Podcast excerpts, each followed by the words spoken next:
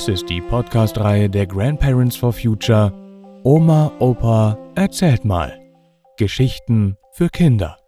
Jeden Freitag erscheint hier eine andere spannende neue Folge. Und jetzt viel Spaß beim Zuhören.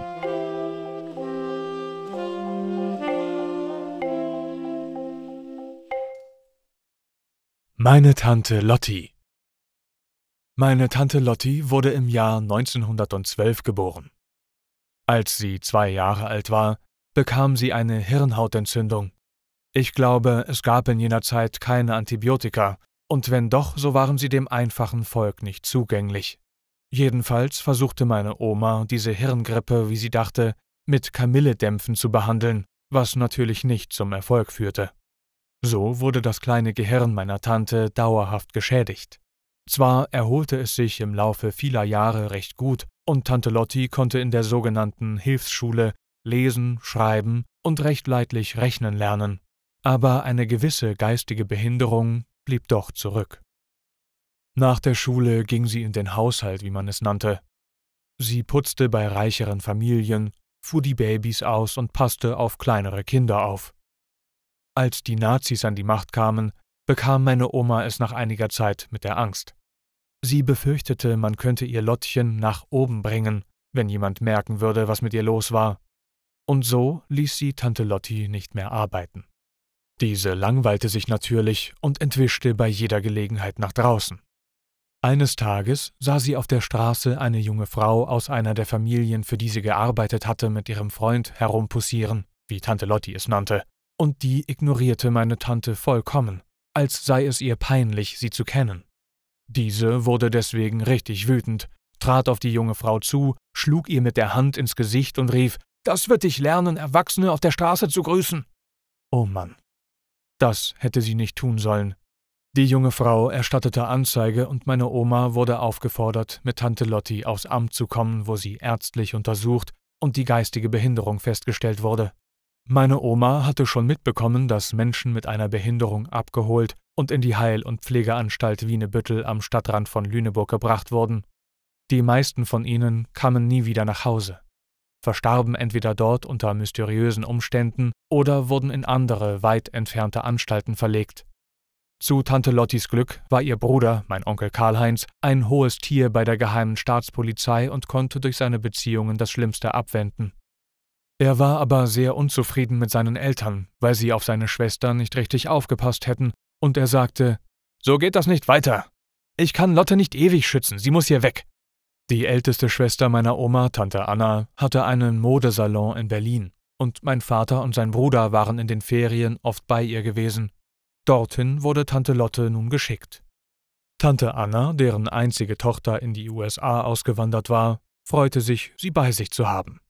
Sie kleidete Lotti richtig schick ein, ließ ihr vom Friseur eine moderne Frisur verpassen und brachte sie im Haushalt einer befreundeten Familie unter, wo sie sich um die Sauberkeit und die kleinen Kinder kümmerte. Sie brachte ihr auch bei, sich vornehm zurückzuhalten. Rede nur, wenn du gefragt wirst. Antworte und dann sei wieder still. Wenn du zu viel redest, dann denken die Leute, du hast keine Kinderstube. Das leuchtete Tante Lotti ein. Sie fühlte sich sehr wohl bei Tante Anna und Onkel Franz, wo sie mehrere Jahre blieb, bis es wegen der Bombenangriffe auf Berlin zu gefährlich wurde und Tante Lotti zurück nach Lüneburg musste. Tante Anna kam später nach, als ihr Mann verstorben und sie selbst erblindet war. In Lüneburg hatte man mittlerweile andere Sorgen, als sich über Menschen mit Behinderung aufzuregen, denn auch hier wütete der Krieg, wenn auch nicht so schlimm wie in Hamburg und Berlin.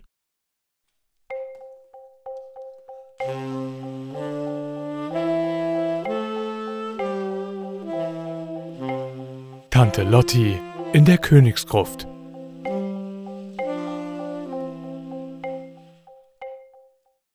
Als ich im Herbst 1970 im Alter von 18 zum Studieren nach Berlin kam, waren meine älteren Geschwister bereits seit einigen Jahren da. Eines Tages meinte mein Bruder, wir sollten eigentlich mal Tante Lotti zu uns einladen. Die Arme hockt da immer allein in ihrer Wohnung, seitdem Oma und Opa tot sind. Gesagt, getan.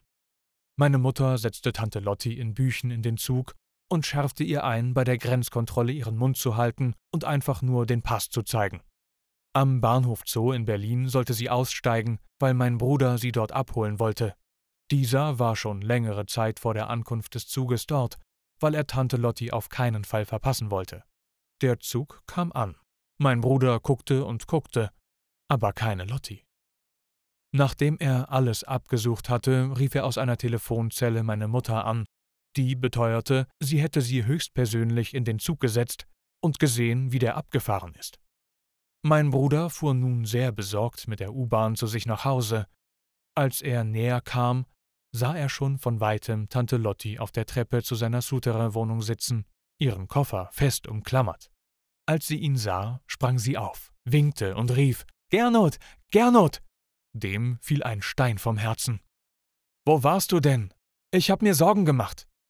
Ach, Junge, sagte Tante Lotti. Ich bin in Berlin aufgewachsen.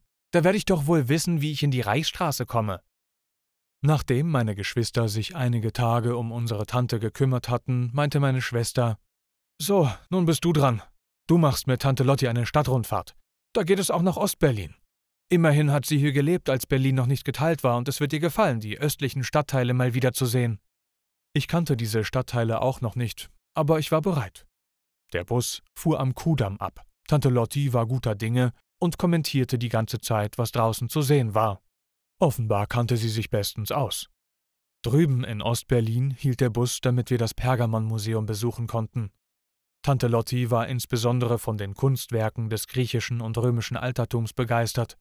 Ich war auch das erste Mal hier und sah mir alles ganz genau an. Aber plötzlich bemerkte ich, dass Tante Lotti nicht mehr an meiner Seite war. Oh je.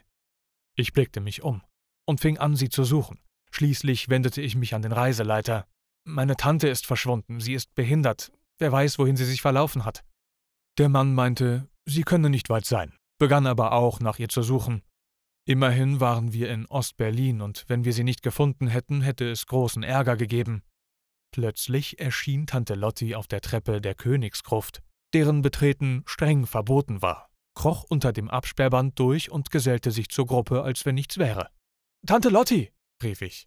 Was soll das? Da darf man nicht reingehen. Ach, sagte sie.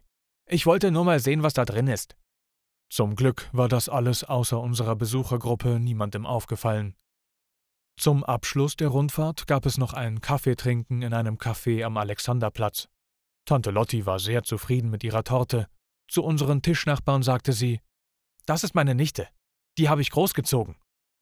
Als wir schon draußen waren, meinte sie, sie hätte noch was vergessen und ging wieder in das Café. Misstrauisch folgte ich ihr und sah fassungslos, wie meine Tante mit aufgeklappter Handtasche von Tisch zu Tisch ging und die Behälter mit Würfelzucker hinein entleerte. Dann muss ich jetzt erstmal keinen Zucker kaufen, sagte sie zufrieden. Schnell buxierte ich sie in den Reisebus, immer den Blick nach hinten, ob uns nicht jemand folgt, um Schwierigkeiten zu machen. Immerhin waren wir in der Ostzone. Da wusste man nie.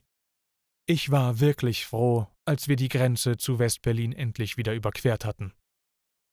Für Tante Lotti war es ein wunderschöner Tag gewesen.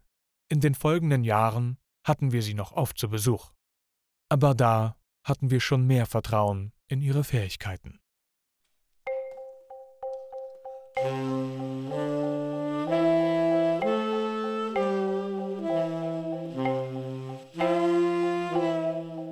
Das war Meine Tante Lotti. Gelesen von Matti Wieg. Vielen Dank fürs Zuhören und bis nächsten Freitag.